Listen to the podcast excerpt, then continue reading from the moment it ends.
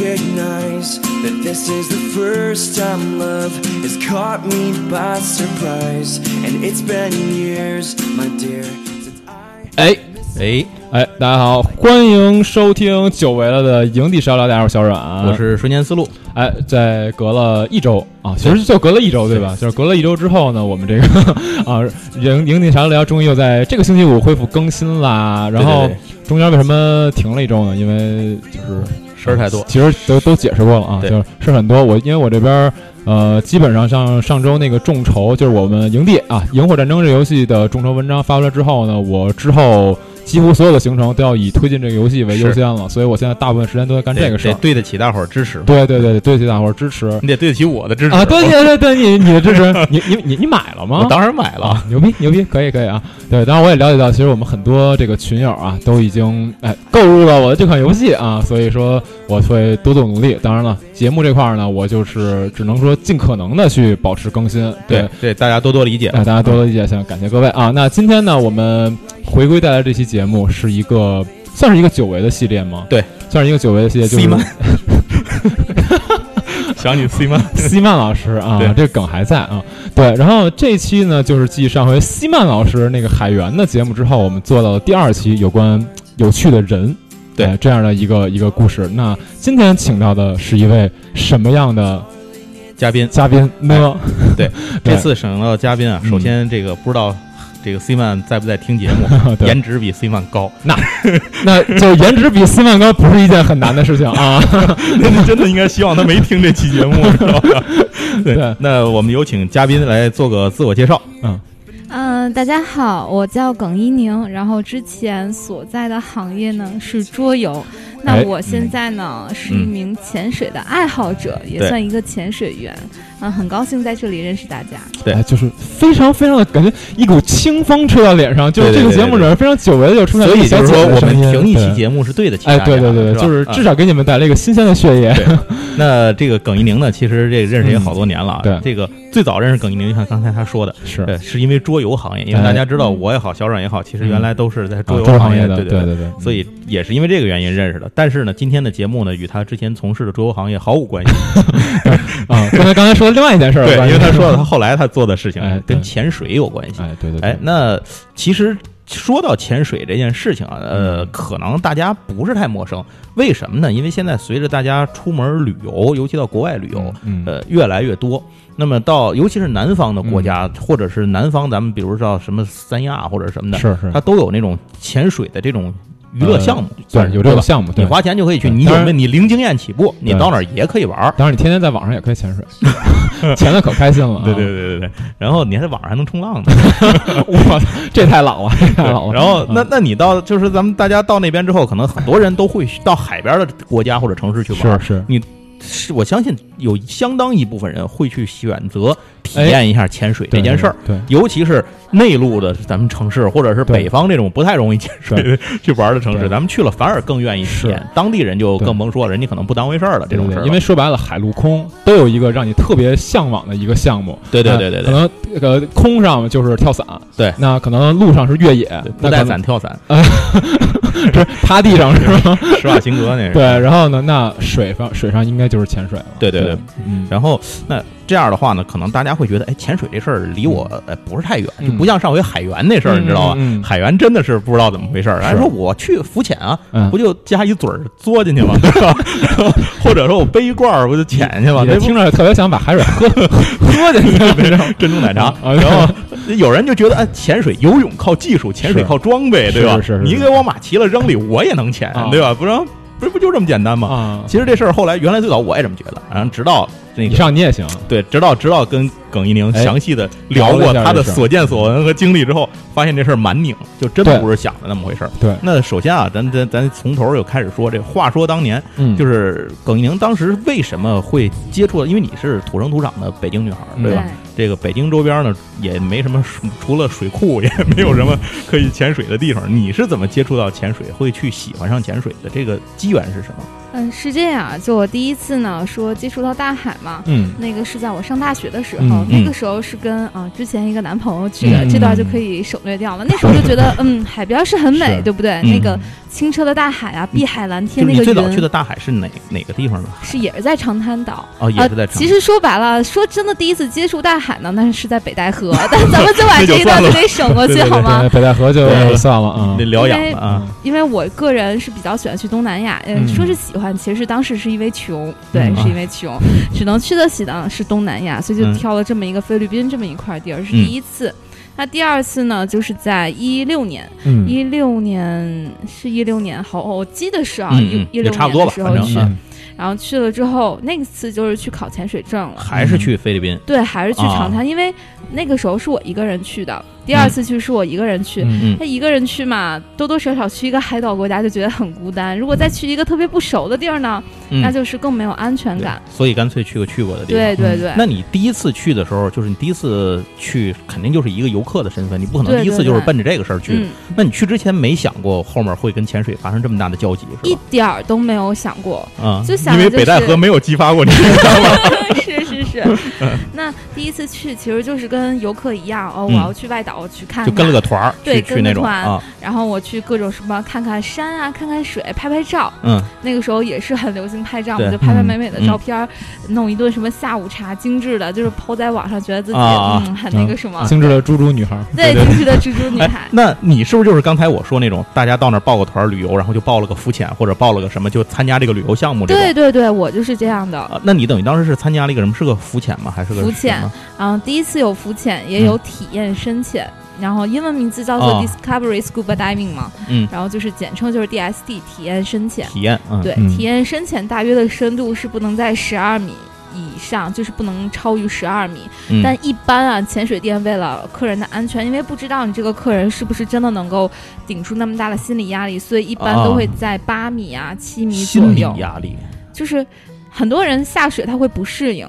害怕哦或者害怕会紧张是吗害怕。我在第一次下水之前都会害怕，人嗯人都会有。嗯，啊，就是有一种紧张感，这个你没法自己去调控它。那它其实不是身体机能上的问题，是更多是心理问题。对，是心理的问哦题。那个，我再问一个问题：这个浮潜跟这个体验深潜是就是深度上的区别吗？它的装备还有它需要学习的技巧是完全不一样的。浮潜是什么？嘬一管儿嘞？对，那就嘬一管儿，咱们就用最直白的话来啊讲嘛，就是戴一个面镜，就是戴一个潜水镜，你啊们觉得是，然后再遮住鼻子的那一种，然后再连一根呼吸管儿，那个呼吸管呢是到海面上面的，嗯哦相当于你用那个呼吸管呼吸到的空气呢是自然界里你平时呼吸到的空气。那那管儿有多长呢？一般？那个管儿大约有个呃二十五厘米。那就是说你深你浅的深度不能超过这个，那否则你管儿不就没了吗？啊，对，就被没了呀。然后啊如果你再吸气的话，你就相当于喝水嘛，我是觉得这种第一次去油漆操作的人，是不是很容易就喝了水了？啊，很容易，非常容易。所以你得教，这个啊也有一套教的方法，就是浮潜也得先培训，对，需要培训的。那等于其实那那他训什么呢？浮潜训什么呢？浮潜就是学习怎么呼吸，怎么看鱼，这是最基本的。鱼对，这个是有讲究的。嗯，哦，这我因为我没浮潜过，我还我还真的不知道，这也得学是吗？怎么看鱼？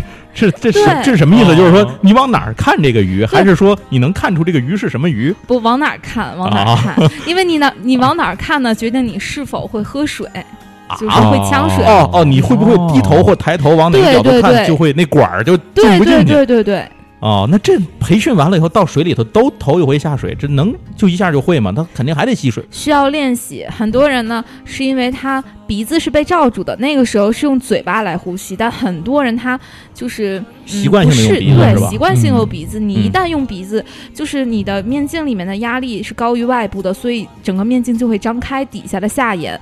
那如果你再一直用鼻子吸气的话，水就会顺着你的面镜往鼻子里面走，哦那这个很难啊，这不就很容易就就就这样了吗？习惯就好了。那那我在水里头，这个水都涌进来了，我怎么办？或者说我那个灌到我那管儿里了，我在水底下我怎么办？就只有浮上去是吗？不是，一般是吹一口，使劲、短促、有力的吹一口气，这样的话是 不是，你那是吹一口气吗？这 是吹一口你那是呼一口气啊？这样吹一口气的话，水就会从管子的上面重新流入海里面了，啊自己就不会喝到水。哦嗯啊那反正说起来容易，我觉得做起来可能还是很多人会手忙脚乱。我估计搁我就是这样。是那你第一次下去是怎么样？我是跳下去的，就你浮潜跳下去的是吗？嗯那你跳下去一下扎猛子下去，那管儿不就没了吗？对啊，但我也没有喝水啊。就这个啊挺有天赋的看，个人的心理素质和身体素质了，主要是这两点。真是北京的地形耽误了您的发展。就是可能是喜欢冒险，你知道吗？对对对，我觉得喜欢尝试是非常非常有这种精神、冒险对精神的女孩儿。对那这个这是浮潜，那你这个就是你刚说体验深浅，那又是怎么回事？这俩是一码事儿吗？在一个地方嗯、不是？不是，首先从水深就啊有一个浮潜，就浮在海面上，它啊的深度可以说是零米。对吧？咱们就在海面上去看小是鱼，是但体验深潜呢，它就相当于是，呃，水肺潜水了，只不过它带装备下去，对需要带装备的那个对对对哦它跟自己潜水其实也有不同，就是体验深潜是需要有一个教练或者是潜水长级别的人去拎着你下去，就是一零一是吗？呃，一拎二或者一拎一也可以。啊，反正就是说这个安全级数会提得很高。对对对，那我问问你，你为什么当时浮潜完？一般游客可能浮潜完了就，我觉得旅游项目就 OK 了。呃，差不多了。嗯很这个浮潜里头，就是去体验这种体验式深潜的人，我想是少之又少，相对啊少之又少。嗯你当时是怎么想的？为什么浮潜之后还要去做一个这个体验呢？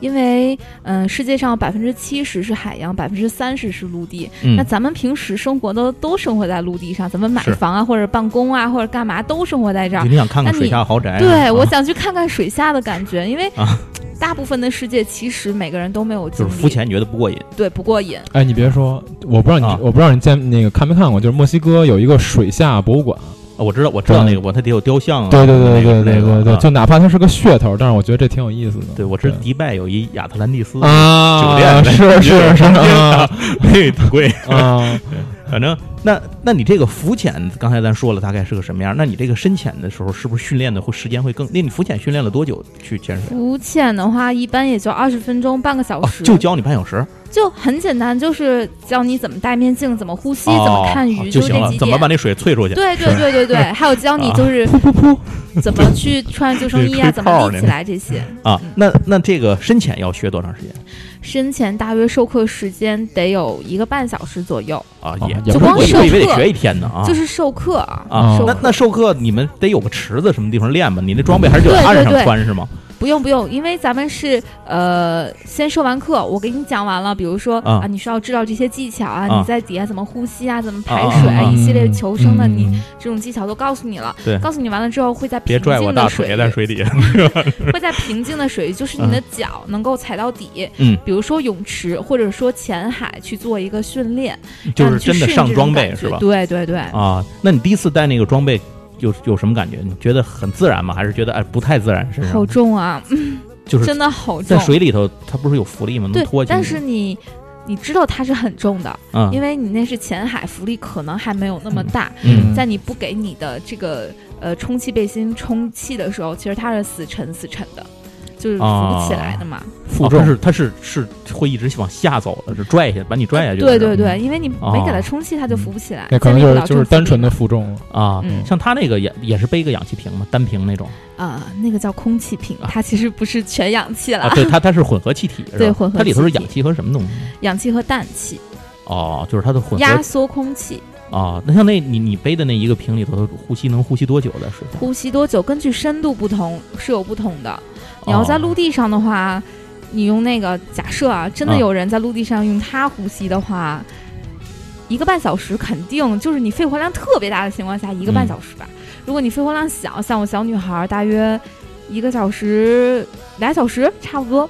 啊，那水下就是越深就用的越快，是这意思吗？每十米增加一个压力，那你气体的体积呢就会就是有压力嘛，所以就会嗯减小。所以说你同哦等吸一口气，你吸的可能就是体积会比原来多一倍，哦，所以就气体减少了就会非常快。哦，明白了。嗯那那你第一次去深潜的时候，就是这东西有什么要注意的吗？就教练这个不有个教练一零一、一零二吗？嗯嗯一拖二嘛，嗯，对对对，他要跟你们说什么？就是你们别走远了，我得能看见你们，是吧？在水里也说不了话呀，嗯你在水里头是不是还得教我们点手势？对对对，我们都会教手势，就比啊较简单的啊，我不行了，哪儿有问题你？后面有鲨鱼，就 不至于不至于学这些就是最基本的，至少你得能呼救，你得知道怎么回事儿，对对对就要就告诉教练啊。那他他一开始就是到水下的时候，你第一次下去是潜，你们那个海是有多深？大概是在什么地方？嗯，第一次的潜点儿，第一次 DSD 的话，大约是八米左右，八米米，对。啊，然后看到的就是一些珊瑚啊，有个雕塑，就像那个刚才帅哥说了，有个雕塑是人工放下去的，专门是一个景点儿那种类型的。就告诉你这地儿还行，对对对对对，定位标啊，相当于对有点水流非常的的平稳，也非常好，然后看到鱼也非常多，就五五彩斑斓的嘛。那下水之前，这就是长滩，在长滩岛。对对对，长滩岛。然后现在呢，当时我记得教练说，你们就记住一点，嗯该教的都教你了，记住一点就是你不要游泳，因为啊我们来瞪着你，你的上、哦往上或往下都是我来我来固就定的。你四肢不要摆动，在水里头不要划水。对你不要划水，你划水的话哦反而就是对你自己自身安全不好、嗯啊，不是咱水里看那划脚一摆，那脚蹼一一打，啊。刷走又刷不下去没有是不？是，那是零零七啊，就是反正那就是你在水里头，你干什么往哪儿走，都是别人拎着你走，嗯是吗？对对对，哦，你刚说一拎一，我还以为你是开玩笑呢，是真的是在水里 拎着你走，真的是真的是，那不就跟出去遛遛遛小孩儿牵一绳儿哎，你你以为跳伞不是吗？跳伞也是你背上你背上有一教练啊？那个我知道，那能看见，这个在水里头还真的是没想过，嗯，因为你总感觉在大海里游泳是比较自由的，啊它不像天上一个人绑着一个人，是你俩人真绑一块儿，在水里潜水可能也潜不了。这不是就是还不熟悉吗？就是熟悉了之后，你还是可以自己去做。那你第一次深潜什么感觉？哇，嗯爽是吧？挺爽的 啊，因为我其实是一个特别外向的人，嗯对吧？嗯外向的人呢，我有好奇心，充足的好奇心。嗯我第一次相当于下那么深的地方，我觉得海底的世界是我一辈子没有接触过的，我觉得好新奇啊，我好喜欢啊，就像啊中了那种蓝色鸦片的毒一样。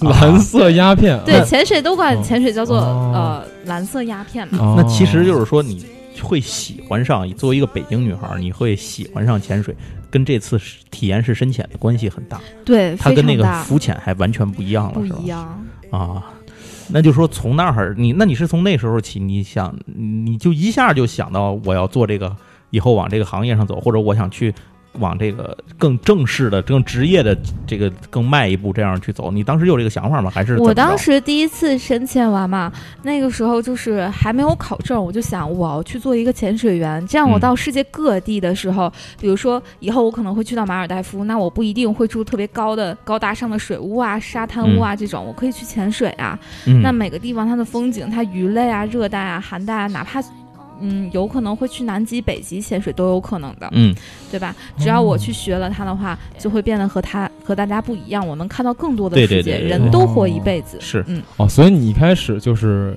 喜欢这个东西，就不仅仅说我把它当一个爱好，我真的想喜欢，真的想去考证，对对主要是出于这样的一个想法，是对吧嗯，哦，这个我觉得还那那你对。挺挺不错的。当时这个是做了决定，就是说我想去认真的去学这个东西，往职业的角度去更走一步这个东西的时候，但是你第一次去，毕竟报的是旅游团嘛，你肯定到日子得回来，你说不能待在那儿。嗯，那你后面这个回来之后，你你就有有去想过，就是说，嗯呃，我为这个事情，我我要做一些什么什么什么准备，或者说还是顺其自然的去去，就是回来该干嘛干嘛了，然后想起来再说。哎，基本上是这样，因为我当时嘛还挺胖的啊，时间知道对吧？我之前我原来你从来没胖，过，真的我当时真的挺胖的。那哎，你怎么这么会聊天啊？我的天啊！天赋啊！呃在去潜水之前大概一个月嘛，因为我听说啊，我嗯。听说就是啊、觉得啊考证肯定特别辛苦，特别累。我看到一些攻略上面都有写，嗯。说你最好就是要健身，去锻炼自己的肺活量啊，嗯，然后这种嗯、锻炼自己计划的体训练能。对对嗯。对对对，就是不用特别有计划，但是 至少基础的锻炼还是要有的，所以我就嗯。去报了一个健身房，练了一个半月。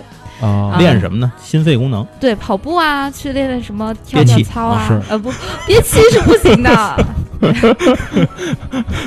憋气没没没没没什么用，没什么用 你你就是练 你就是练肺活，你那个你就是练憋气不练肺活啊，是就是对死的慢点儿了，对，就是这样。主要是啊练一些心那个身体素质吧。嗯嗯，后来到时候考证儿的时候才发现，好像这个东西，嗯、只要你不是太虚胖，或者说太、呃身体素质特别不好的话，都可以嗯能够坚持的下来。是嗯啊。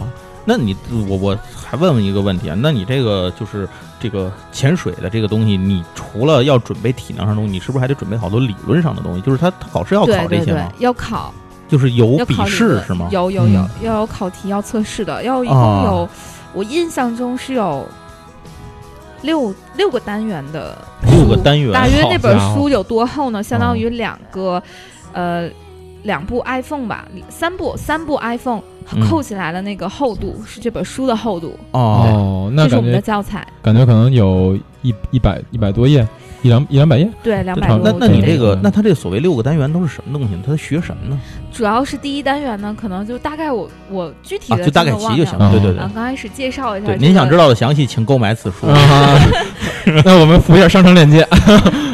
嗯，主要呢是第一部分应该是先介绍的就是大海啊，嗯关于大海这些嗯知识，然后第二部分介绍大海都是水，第一单。对，第二部分介绍一下水肺潜水是啊究竟是什么样的运动，然后嗯，是通过什么样的原理。第三部分呢是介绍我们的这个装备，还有就是、哦呃都有几部分，有几部分构成。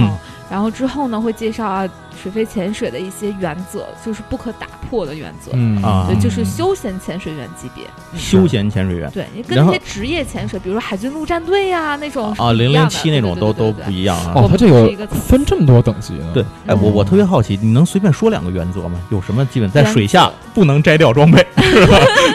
不能死。对对啊除了这个，还有什么有什么嗯装装备是可以摘的，对啊啊是可以摘的。有的时候呢，可能就会出现啊！紧急上升什么的，它要必须脱对对对掉这个是吧？，有些是必须呃你要遵守这个规定来嗯的。像我记得最重要的一条的是潜伴制度，就是你永远不能一个人下水，嗯，就你一个人谁都不知道，啊我不知道你去哪儿了，他也不知道我去哪儿了，我就自己开艘船，哎，我就把船哎停那儿了，然后我就自己背着装备嘣儿跳下去了。啊，就是说你必须从原则上讲，只要你不是故意要这么做的话，你就必须遵循一个有个伴儿这种。对对对啊，这就是得有一个人照应。是你往水里藏黄金就别带人了，对去就完了。藏黄金，那你未必上得 来，未必上来。啊，倒也对啊。那就是说，这个条儿都这些都属于理论学习，后面还有什么？还有什么单元要理论学习？还有就是你所有的一些潜，就是第一级别考的证叫做开放水域潜水员，这个开放水域潜水员。对。那我举个例子来说，什么不叫开放水域啊？啊，对对，开放水域什么概念？像呃，密云水库不算开放水域，对吧密？云水库，你要真的到水库底下，那也算开阔水面，对吗？开放的水面。那你举一个例子，像溶洞里边那种洞穴哦潜水，哦哦哦哦，是指这个意思嗯对对对啊？那就是说我如果在湖面、海面、河面，其实还都算开放水域。对，但还有一种是不可以，像是，呃，比如说你在青海湖，我要潜水，嗯那就不行。为什么呢？因为你必须持另外一种证儿，你才能进行，叫高氧证，因为它那边海拔非常的高，哦，它是高原上的水对呀嗯，不一样它水压啊是不一样的，所以你得重新的，哦嗯、你调你的电脑表啊，调你的一切的东西，你都要去哦你要根据海拔重新去调这个。对对对那个等于要求比普通的这种游泳要高的高深潜水要深要高得多。对要高，那是那那种证，我就多问一句，那种证是随便能考吗？还是说你需要有前面的证才能去考到那需要有前？面的证，至少是最基础的证。最基础的就是你这个开放水域对叫什么？开放水域员，开放水域潜水员，这就是你要考的这个要考的这也就是现在大家经常说的，你考 O W 了吗？O W Open 嗯 Water 嘛，对，哦，就是指这个。啊就是这个证啊，因为实际前两天我不知道小阮注意没，嗯就前两天有一新闻嘛，嗯。就是泰国那个啊足球队那个那那十三个小孩儿，是是是，然后他们是十二人加一教练是吧？反正教练也二十五嗯岁，我记得岁数不大。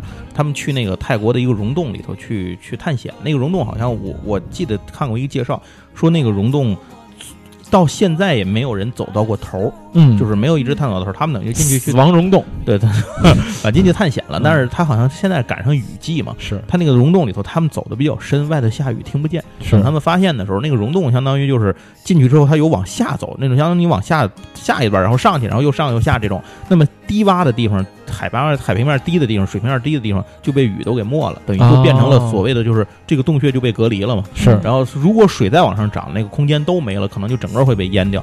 所以这就是为什么他们一直去找找找，找了十多天，然后后来才找着。而且这个事情，中国不也派了救援队吗？各国都派救援队，我印象里头都救出来了。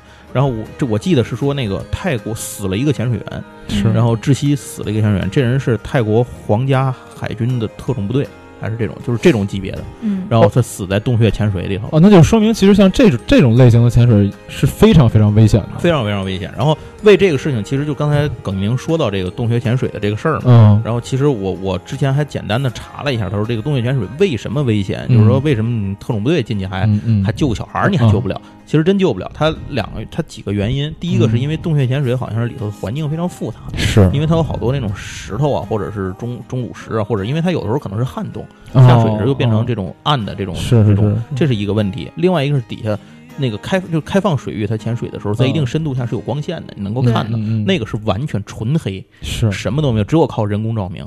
就是照明一旦完蛋，基本你就完蛋。这是这是一个，然后再一个是它到那个底下之后没法定位，它必须靠那个哦就那个导缆绳去定位，就走一段一个绳，走一段绳，那绳一旦断了，你也完蛋。就失去方向感对而且它那里头还有一个问题，就是洞穴里头会积攒很多的那种淤泥和就是这种东西在那个底下，嗯。然后你到水里头轻微一蹭，那个淤泥一起来，整个所有东西全是那个东西沉不下来，满天就是泥，能见度为能见度零就是能见嗯度是零，所以它每一段，而且它底下岔道有多溶洞嘛，大伙知道，嗯可能大家也都去过溶洞。嗯，溶洞岔道又特别多，你想他们去探险，那肯定就不是走的咱那观光路线，这有楼梯儿，那有导览，肯定不是这种，那就不定走到哪儿去了。所以他们找的很费劲，一旦在里头就是失去，反正就是方向感失去，是是，那个导引绳没了，照明没了，或者呼吸出了问题，都死，嗯，就一定死。所以不管你是什么级别的人，这就是为什么刚才耿一宁说到那个，他说洞穴对潜水是一个特别高的，那个洞穴潜水是专门有证吗？嗯，对，它是一种专长，应该算是比较专业嗯级别的人才才可以去。休闲潜水员是，呃，不能去这种洞穴去潜水的。啊嗯因为我记得就是在一个什么节目里头，我记得看过说这个洞穴潜水是极限运动里危险系数最顶级的运动之一，是是就是它是因为是最顶级的一项。对，因为刚才听你这么说，我其实能能理解它的难度在哪儿。因为大家可能平时生活经验里面，你也可以想一想，对，就是当你在生活当中，你突然发现你在某一刻失去了你定位的能力，失去了你用某一样东西去定位方向的能力，嗯。然后你身边的能见度可能是浓雾的状态、嗯。啊，能见度可能只有大概一两米左右的这种时候，你会嗯。发现你自己处于一种极度慌张，而且非常容易出事儿的状态。是，其实就他的那个状态可能比你更极端。对，好像这所以我觉得次不是他洞洞穴潜水，相当于是洞穴连潜水去救这几个小孩嘛，是，就是全世界有记录的能够在洞穴救援潜水嗯。救出来的例子，嗯，只有可能不到二十个例子，就是有据可查的例子，所以这特别特别难。每年死就是他他为这个事情好像嗯。洞穴潜水去死的人的比例非常高啊，反正这这事儿就说过了，对对。就大概就是这意思。嗯。然后那那你到这个就是要考证这件事儿的时候，呃，你有去想过说，我作为一个在北京生活的人，考一个潜水证有什么意义吗？对你来讲，对我的有想过这事儿吗？嗯，没有想。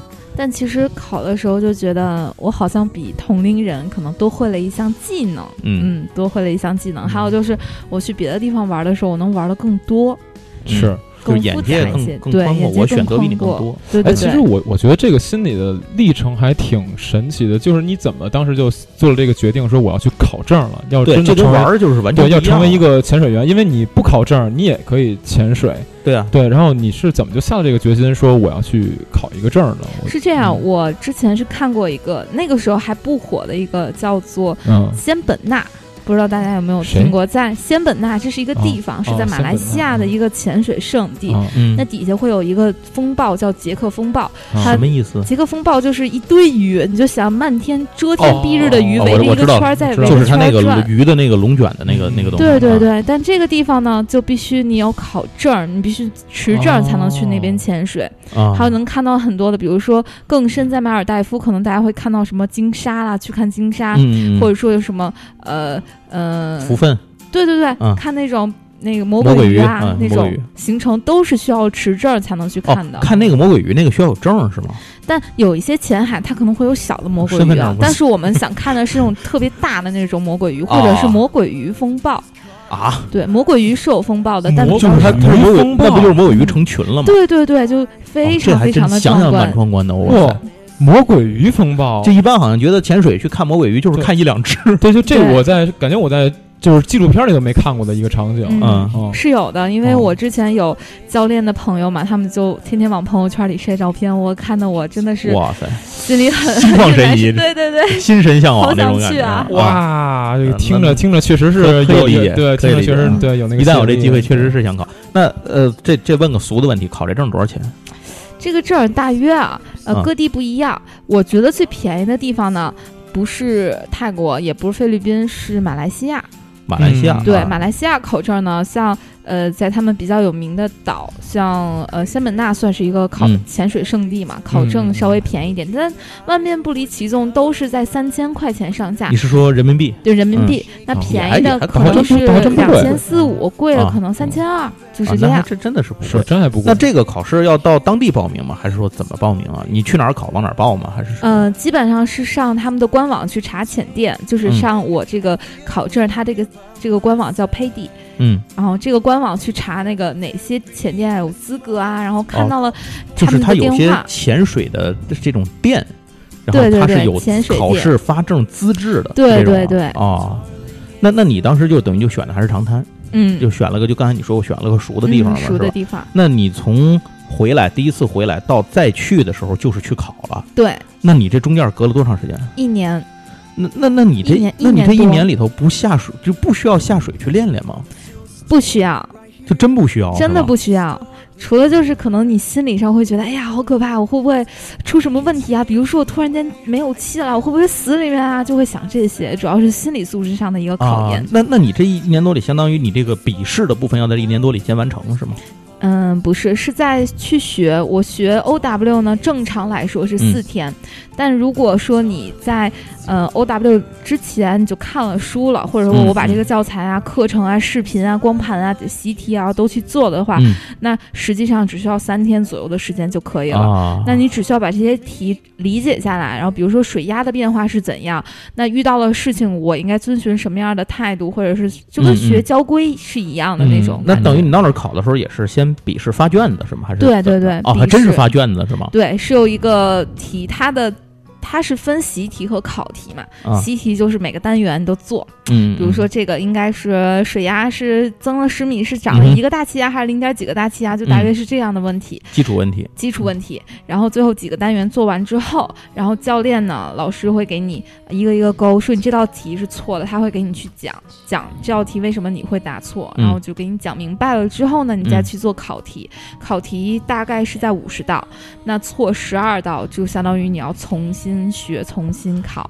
哦，嗯你当时从哎，我实在忘了，反正没有拿满分啊！啊 我从小没有拿过满分反正。你也过了，啊这就这就对了啊。那就是现场能告诉你你过没过是吗？对对对，他直接判卷子。啊那这还这还挺利索。这个这个考试是纯英文吗？还是什么？啊，中文中文中啊文、中文考试啊啊。那大家咱们听友们，大家也有兴趣的，哎，可以考虑考虑这事儿。对，是可以嗯考一下。另外，这个你在北京的话，我我我就听说在这种内陆城市，就是说咱们比如北京也有，这你要真狠心去练的话，嗯嗯嗯也有练玩潜水的地方是吗？有，那那是什么概念？密云水库不是？呃，不是 不是，你怎么？我想不出别的。你怎么老提密云水库？在紫金河嘛？对，能不能出一下北京？啊，行行行，他出北京倒是没有，像比如说在我知道的啊，嗯在、呃丰台区吧，好像是劲松那边有一嗯家，嗯就是大约是泳池，它的泳池不是那种对泳池，但它不是那种。就是大家游泳，我说我从四百米那种泳到了泳啊池，它是非常深的泳池，大约是在十五米左右。泳池深十五米，嗯，泳池大约深十五米左右。哇，那不就是一井吗？嗯，可以这么理解，但开口比较大嘛。然啊后在那边你就可以复习你所有的水费技巧，哦复，习水所有的水肺。那设备呢？？他那有，他那设备的话呃，一般去那边练的人啊，都都是自己会有装备，非常热衷的那种。当然那边要有租啊装备，肯定也有租的。啊但他，但他北京还有这种他那是是不是专门为潜水爱好者打造的？对，哦，他那边其实游游不了泳对对对，最主要的其实也不是水肺潜水，是另外一种叫做自由潜水。什么叫自由潜水？就是自由潜水憋口气就是跳下去是吗？呃，可以这么理解，可以这么理解，就是你不带任何的呼吸装备，啊凭着一口气啊，就说的很通俗，一口气潜到水底下，丹田一口气，对，就一口气，你干嘛？你还想外练筋骨皮是不是？我后半句就没说。对那种这个自由潜水呢，嗯很多女孩会去学，因为水肺嗯潜水它的装备呢非常的黑，就不好看嘛。哦，穿上之后就看不清脸，但是水肺潜水的那个，呃，不，自由潜水说错了啊，自由潜水的它的嗯脚蹼啊、非常的长，哦，它也是要带脚蹼。对，要带脚哦，它，自由潜水的脚蹼和水肺潜水的脚蹼不一样吗？长度是不一样，材为质也都不一为样。为什么呀？因为呃，像自由潜水的话，那特别需要的就是你的推打力嗯带着你往前走，所以你的脚蹼会长。它的材质一般是碳素纤维的，就是它弹性大是吧？对弹性弹张力弹性大啊它其实也分两种，一一种是硬质的，一种软质的。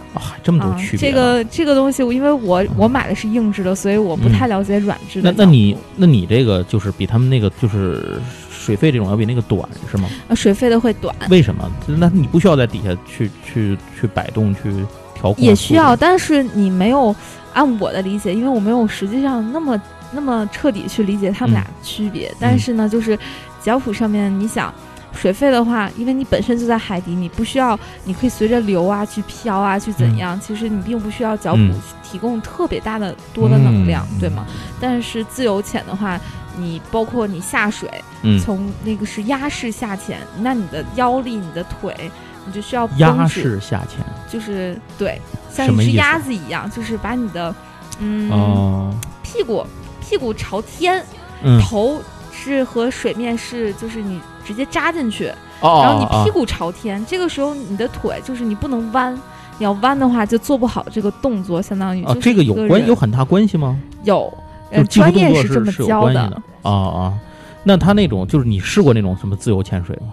我试过，因为呃之前去那边玩嘛，啊然后就包括在那边待了一年的时间，嗯就天天就下海，经常无聊的时候后来去菲律宾的时候？对对对，啊后来就是经常会啊，我今天出海，那我就练一下吧。那你这个自由潜水能扎多深？就水下停留能扎到什么程度？我的话，我的静态闭气是在我没有太练过啊，嗯跟那些大神肯定比不了，可能在座听友有大神。嗯，那我的记录大约是在静态闭气两分零五秒，最高记录。那那这个入水以后是个什么概念呢？入水之后就是。你潜一下子，那个时候我是不带配重的，所以我是全靠自身的这个重靠自重，对，靠自重，靠自重，然后下去的嘛。那带的时间所以人不自重是不能练潜水的。你这个词儿真多。因为带的就是，嗯、待的时间不会很长，因为要耗费很多的体力，一般也听着就挺累的，这也就一分钟吧。一分钟能能有多深呢？这这个深度大概能到什么？深度大约我最高，我的电脑表显示有个六七米，因为我没有系统学过自由潜水，我没有去考证，嗯这个自由潜水还有自己的证有有的有的，哦，这就是每一种潜水都有自己的证。对对对这互相之间等于交叉度其实蛮低的对，啊。其实它的技能什么的都是完全不一样的，相当于哦来说，自由潜水它的呃极限程度、极限运动的嗯程度更高一些，死亡率也非常的高，啊每年塞班就要死，蓝洞就要死很多很多人。有人在蓝洞去玩自由潜水，对，那边是每年举办一个自由界的自由潜水的比赛，看谁是蓝洞扎猛子大。赛呗。对，扎猛子大赛，嗯，每年死那么多人，还每年都办，对啊，那对为什么这这些这些人就是想冲破这个记录，啊具体记录多少米我忘了。极限运动爱好者？哦，这这这真不是那那玩票，那就很正常对，这就跟点那种散艺装什么玩这个的这种心态，可能是差不多的。这种是，追求生死一线间的这种突破感。对，咱不说这事儿说远了。哎，不过，嗯，你说，你说，你啊，我就说，然后这个，那你去考的笔试部分完成了，嗯，考完之后，那要得得有这个实际操作的部分吧？对，然后接下来啊就是泳池的课程，这样哦，还不是下海，还呃不是泳池，。先在泳池里把嗯二十项技巧，大约是在二十项技巧。二十，什么技巧？我天，倒那举个例子，举几个例子，比如就是说，啊呃，第一个是呼吸，呼吸你得会呼吸，那那他怎么检查你会不会呼吸？他在旁边看着你吗？会看，会有教练一直在盯着你，看你是不是在水下看你。在水下，我都在水下，都在泳池，那个泳池也非啊。常深，大约在呃三米、两米啊那种，或者说是深池，对比较深，嗯。但是你那个时候脚还能够到地，哦，是这种状态，嗯然后给你进行一个练习。嗯，第一个，比如说是呃，就像刚才呼吸，还有嗯就是你的呼吸嘴，咱们就讲通俗一点的话，嗯啊，就是那个呼吸的那个东西，万一它漏气了怎么办？就是它嗯突然之间冒出来气体特别多，你该嗯怎么去呼吸？嗯这都有讲究。哦还有就是你的面镜，你就是带着这个潜水镜嘛，嗯万一漏了水，比如说，哎呀，我觉得水已经没过摸到我鼻子了，我就特难受，或者说摸到我眼睛了，我怎么去排水？嗯，在深海里里头。对，还有就是嗯。呃非常重要，就是如何做耳压平衡，因为哦。耳压这个才是潜水就最重要的一点，嗯。耳压平衡就是，嗯、随着深度不断的增加，那受到的嗯。压力也会增加。对对对，那人体你可能肉感觉不到，但你的耳膜是感觉的非常清晰，就像坐坐飞机嘛。坐飞机嗡那对对。一下。对，那那那你怎么那在水底下怎么处理这件事儿呢？嗯，最简单的方法就是捏住鼻子擤鼻涕，嗯，捏住啊鼻子、捏住鼻子，就其实其实你在坐飞机把它增开，是吗？感觉嗯，对，就像你咽口水一样就是样。内压把它对坐飞机的时候也差不多，你坐飞机的时候如果有那种压迫感，也是啊。差不多，你可以张开嘴什么之类的，其实就是改变改变内，压嘛，改变内压对对对。就行就是海里不能张嘴，对吧？对对对对对对 还有就是是水嗯。面如何穿脱装备啊，嗯，然后万一就是呃，比如说你的前半抽筋儿了，嗯，那你怎么带它、带它游个几十米啊，带它嗯游到船上去，等等它升水了。还有就是嗯一些，假设你快看到你的表，看到你的那个仪器表发现显示的你的。气瓶里面的气快要用完了，嗯，这个时候你还没有回到水面上，你该如何做？那就各种我各样的这该如何做呀？分两种情况，一种情况下呢是你的气体还差不多够，就还有一口气，就只能最后一口了，这嗯气深吸一就没了。口就没了啊。对你那个时候大约是距离海呃水面呢，大约是呃九米八米。嗯十米左右嘛，嗯你就看到表。那这个时候你就把这一口气吸完了之后呢，一直吐气，然后呢，呃，均匀的以匀速游到海面上去，一定要匀速非常的慢，是在为十五秒么。为什么要匀速？因为如果上升太快的话，我就有一次啊，我嗯跟大家讲一下为什么，理论就不讲了。我有一次考完这个 OW 证儿，自己去玩儿，玩完之后呢，然后上水，呃，上到五米。八米吧，具体我忘了，就五到八米这个范围内，我发现自己头特别晕，嗯，然后啊眼前有点发黑，我以为我是低血糖，呃，嗯就觉得不太对。但那个时候我的意识还都在，然后就觉得没有叫我的前伴，也没有叫教练嘛，然后我就升水了。升水完了之后，我一到船上把面镜摘掉了，发现哗的一下，两溜鼻血就从我鼻子里面流下来了。压力，然后啊，就压力的压力问题是吧？压力变化太大了，嗯所以说我那个时候深度因为比较浅，就是没有那么深，所以没有呃太多的伤害。但是流鼻血已经证明对我的内脏啊，包括是有伤害，就对至少是毛细血管都破了，对对对才会出血。嗯，所以说这还是很危险的。我当时深度只有个八米九米啊，哦，那还真是蛮危险。嗯对，对那那你这个匀所谓匀速是有一个控制的限度吗？对，它理论值上，呃，十五十五秒，十五秒大约上升。上升十五到二十秒，上升八九米，就是保证你非常慢的速度，越慢越对好，千万不能快。啊，然后那你等于这个就是这个，咱就说泳池这块儿过了，嗯、然后这些技术操作都完成了，还要下海去考一下。要下海，那下下海之后就是把这些二十项技巧嘛分成几次，你在海里面全给它做完，就相当呃，于你你旁边也有教练盯着你对看啊，相当于你在海里去做这些，和你在泳池里啊，在潜水区是不一样的。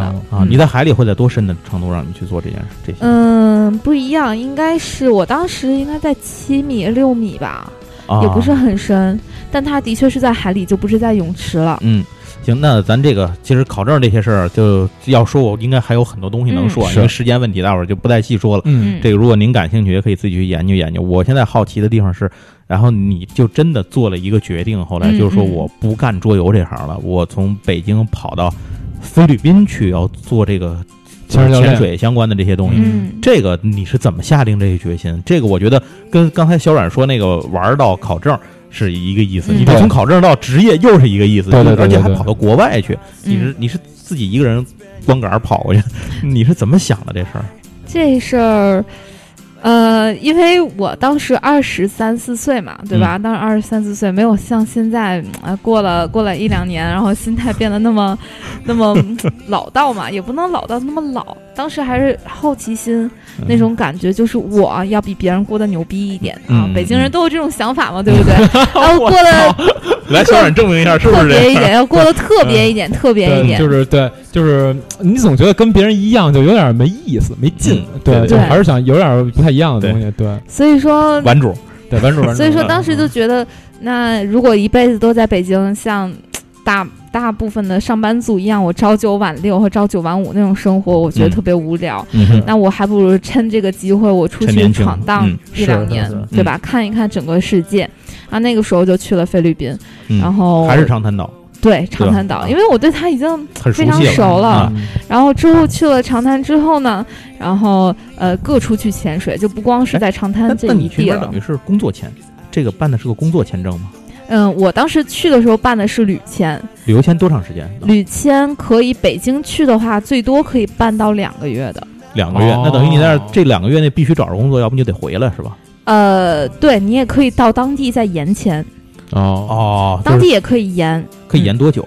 嗯，最长停留期限是半年，就是你半年嗯六个月，你必须回回国一趟。啊，嗯那那要是工作签就无所谓了，是吗？对，工作签一般是三年、五年啊，什么都有。啊，那当地这这这个咱就闲聊了。那你到当地之后，就是第一次去这个以一个怎么说呢，职业的心态跟改变了，跟你以前那什么游旅游的心态、考试的心态肯定都不一样。嗯，你当时去什么什么就自己自己自己就走了，拎拎包就出国门了，什么感觉？当时什么感觉？当时在机场的时候，就听朋友一直给我发微信说：“你真的要走吗？你可想好了？”我说：“我想好了。”然后当真的飞机落地的时候，带着我带了四十七公斤的行李，我到现在都记得，我带了四十这里七公有泳斤的行李有游泳。装备吗？没有。啊，没有，全都是自己的一些，我连锅，嗯还有就是带着黄花、黄花菜、木耳，啊，这些干货我都带过去了，哦还有带着这你之前去过，你知道应该带什么，对吧？你心里有数。呃，因为我是去那边要生活的嘛，啊那这些生活基本物品那边是物资很匮乏的，对对对，那这些我爱吃啊什么我都带着嘛，啊我毕竟是个吃货啊，不仅为了潜水，也是为了吃。那嗯之后去到那边就觉得这个地方我要在这里生活了，那生活呢没有爸妈，也没有朋友，自己一个嗯人从零开始，嗯，就有一种孤独感、寂寞感，这是陪伴我大约在这个国外一年的这种感觉，就是孤独和寂寞。那你到那儿以后住在什么地方？我刚开始呢，因为穷嘛，我找了一个那个。嗯，说青旅也不是青旅，它是一嗯人一间，嗯然后但是啊没有独立卫生间。混混宿那种。哦对对对，没有独立卫生间是公用的，而多少人？对，地儿一个人住一间啊，啊，就是说他这个有多少人？你不是有才公用设施吗？这个范围多少人？那个小小小旅店，这真的不记得，大约啊得十、十几个吧，至啊少十几个就是。你去那儿就先住的是这么个地方啊，对对对，然后连空调都没有，啊？只有风扇，晚上被蚊子咬的我都快，我都快疯了。哦，我记得你到刚到的时候还给我发过一张你们那个屋子里的照片。啊我我想起来一个小屋，特别小，那个那啊，个屋对对对对对。这种感受我能体会。那个时候嗯，那个时候是为了找房子嘛，啊就想找一个租一个价钱还合适的，那那个先将就了。那个房多少钱？还记得那一晚四十吧，人民币嗯，啊？那这这真够真够便宜的。那你在这地儿凑合了多长时间三天我就受不了了，然后我这三天就疯狂的找房子，啊？最后找了一个什么样的房子？找到了一个就是呃开间公寓，有嗯独立卫生间，有厨房，嗯然后那边还他还给你准备了床单啊、被罩啊、啊被子啊、枕套，嗯它都有，电视、衣柜都有那么一个地儿。只不过这个房子是木板房，就是木质结构的，啊有半面墙是木板，有半面墙是那个钢筋混凝土的承重柱嘛，嗯是这样一个。然后又有空调什么的也挺好，那这不也也可以？那你后来就一直住的是这个？那就一直住在这儿。这多少钱？这房子这个一个月两千块钱，人民币？对，这有空调吗？有有有有有的 那。比北京好多了。因为我刚才在想，他在嗯菲律宾四十块钱一晚上的小旅馆，跟我在上海四百块钱一晚上的伊比斯一个待遇。我四百四百一晚上的伊比斯没有空调，晚上我我被你说过这事晚上被，蚊子咬成狗。对，对对对，所以有空调还是人家门口还有大海呢。啊这啊是 你这这我我门口只有马路啊。人家人家还有好多比基尼姑娘走来走去。行行行行行行，下一个话题，下一个话题啊，啊，比基尼接着说，啊，啊，对，就说这可能是大家爱听的话题，是说就算了吧。嗯 那就是你到那儿之后，呃，那工作上的事儿，结果最后怎么办呢？就是游泳，就是潜水啊，什么这些事儿，跟你预想的是一样吗？嗯，其实还是不一样。当你真的就是我想往这条路去发展的时候，说实话是遇到很多问题。首先嗯你是投资，相当于需要投资嗯才能去做这么一个潜水教练嘛，因为。啊，一个人要从像我刚开始说的 open water，呃，嗯最初级的潜水员进阶到 advanced open water，叫嗯 AOW，、然后再进阶到 rescue，就是救援潜水员，嗯再进阶到潜水长，再进阶到的才是呃教练。哦这么多次是吗？这个教练排的这么高是吗？对，这还不算最高的，在教练上面还有各种各样什么课程总监啊，等等等等的证。啊，这这每一个都得他不还有那种什么？嗯你刚才提到啊，什么专专业的什么高原的、洞窟的什么对对对，这个专长扎猛子了就是。的这种，对，嗯，那就是你从就是开放水域，如果真的要到教练那个级别，需要大概多长的时间？一切顺利的话一，切顺利的话，嗯对，是这样。从呃，我刚才说到一个救援潜水员，这个时候就要距离你的嗯。OW 考试是有呃三个月还是半年的时间，哦。你才能去考这个证。哦，然后你到了你的潜水长，就是辅助教练，可以这么理解嘛？到这个级别的话，将近也要需要一个条件，就是嗯实现的条件。嗯。到教练是距离你的 OW 是需要一年的时间，你才能去哦考教练，哦。而且潜的次数，比如说你下水。你需要有记录是吗？，对，要一百一百二十次还是一百次？具体的数值忘掉了。哦哦，那他需要有从业，硬性硬性指哦我说他需要有嗯从业经验吗？从业就是就是你可能真的要做过，就是在前一份呃在前一个级别可能做了一定程度的工作了，嗯、然后你就是你要考教练的话，对对你需要在什么助理教练，你要干过这个工作，具体工作他就这方面需要这种需求吗吗？这种的这种应该不需要，但是没有哦它的那个潜潜数，它就啊。决定了你这些呀、哦你比如说潜了一百哦潜了，就是你之前干没干这工作不重要，重要的是你的潜水经历得对，而且是每个都要认证的。啊哦哦，每对对对对，每一级都都要有认证去考嗯这东西，我这这听着也挺困难的。对，听着听着入门容易，对对对这加深了很困难。就比我想象的复杂多了，嗯所以因为感觉，所以后来到了、呃到了 A O W 就没有再继续往下学习。像呃救援潜水员，既然我不要考教练，学到教练的花费的话，加一起得有三万块，嗯而且你还得有自己的装备啊，然后还得哦呃有各种各样的付出，你住宿啊、时间啊，这个都是这个。之前大家也没有了解。刚才你也说过，你自己会买脚蹼啊，买什么的这些东西。这个潜水装备大概它的费用会投入得有多大？是一个什么概念？嗯但平时都没有一个衡量的概念，你知道吗？呃，均价吧，我就说一个比较平均的，我不说嗯最高端的装备，也啊不，就说个平最低的平。常的。嗯那一件 BCD 再加上你的调节器、面镜，然后再加上嗯、呃如果有呼吸管配呼吸管，然后蛙鞋。呃，配重带，如果你需要呃特别好看的颜色，包括还有 咱们假设不考虑颜啊色，浮标啊，什么呃流钩啊，像钉钉棒啊这些这都什么呀什么呀？我这些都是什么东西？这都是一这都是一些潜水的配件嘛。那一套下来，完全呃就你说的都是中文，我一个也不明白。刚才说钉钉棒，我听着特别像形容词。就是那种棒子，它可以指东西或者敲气瓶，能敲出声音的。哦哦哦哦，哦有点像个小小榔头一样的啊。对对对，呃，一般我比较爱用，还有人用那种手摇的铃，然后手摇铃铃铛就知道你要注意我，我可能这边出现了，啊问题或者说生的东西，对最简对最简单的发生物发生生物，嗯，然后就这些东西加一起的话，便宜的话七千七千左右人民币一套套吧。哦我说的是比较便宜的啊，，这个但是说便宜的话，是这也还行，就是一万以里就能能解决对这个问啊题。，就感觉相对平民平民一点嘛。那那这些东西平时要也得维护呗。也需要就是你需要清洗它呀，保养它。你下一次水，其实嗯海水的腐蚀性是非常的强嘛。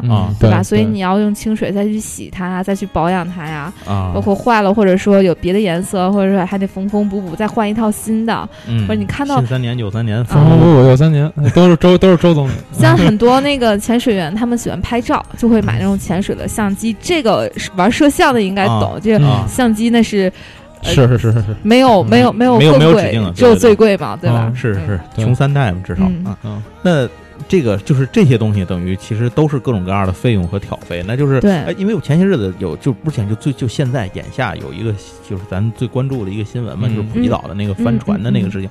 因为后来救援啊，包括这个打捞啊，都需要潜水员，那种是不是就是特别专业的潜水员了？对教练级别的。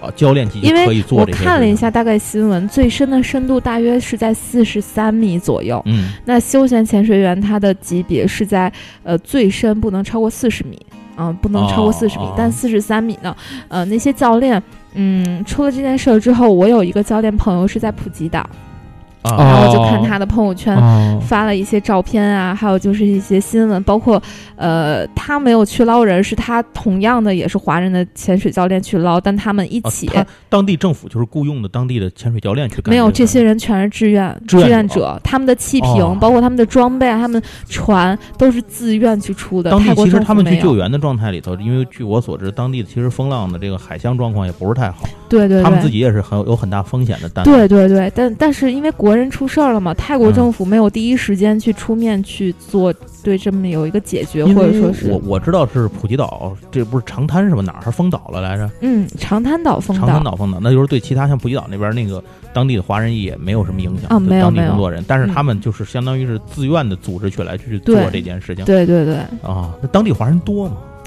在长滩吗？呃，对，在长滩。长滩大约是算上所有的开餐馆的呀，就是潜水教练啊，这些大约在嗯一百五十人左右。也不是太多，一百五十人，啊，不是太多。流动因为流动性非常的大嘛，那普吉岛那边呢，普吉岛就多了，具体人数我这边就华人就比肯定比长滩对肯定多很多啊。多多了。啊，那就是说，相对我的意思就是，从事这个相关这次能参与救援的人，其实他的基数也相对大一点嗯，稍微大一点儿吧，啊。但因为嗯，又是赶上海况不好嘛，然后啊再加上救援难度也比较大，勘探沉船啊，嗯再加上风浪也比，较大，我知道他有一条船是直着插到水里头，直接戳下去的。哦，但这个我我觉得挺挺好奇的，就是泰国政府实际上并没有主动的派遣，就是他没有在第一时间啊，没有嗯第一时间，去就是他没有哦，他应急反应没有做那么快。就是这就是这些自发的潜水教练实际上是志愿者志愿啊，对哦因为其实这件事情，我当时在你知道那个有一个朋友，他设计桌游水水嘛，是设计游戏，他设计一个那个地震的一个游戏，他跟地震局合作做了这对对么游戏。